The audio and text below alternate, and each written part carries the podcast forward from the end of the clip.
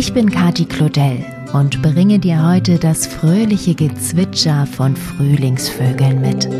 Der Gesang der Vögel kann nicht nur trübe Gedanken vertreiben und deine Laune verbessern, er entspannt dich auch nachhaltig und wenn du magst, kannst du das Vogelzwitschern nutzen, um leichter damit einzuschlafen. Diesen und weitere wohltuende Klänge der Natur findest du übrigens auch auf dem Album Naturgeräusche zum Einschlafen und Entspannen im Bleib entspannt Shop.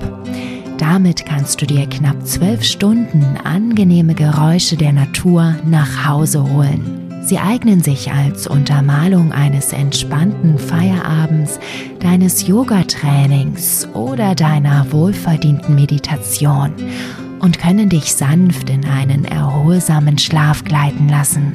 Schau gerne mal vorbei unter bleib-entspannt.com slash shop. Den direkten Link zum Album findest du auch in den Show Notes dieser Episode. Und jetzt viel Freude mit dem fröhlichen Vogelgezwitscher im Frühling. Bleib entspannt, deine Kati.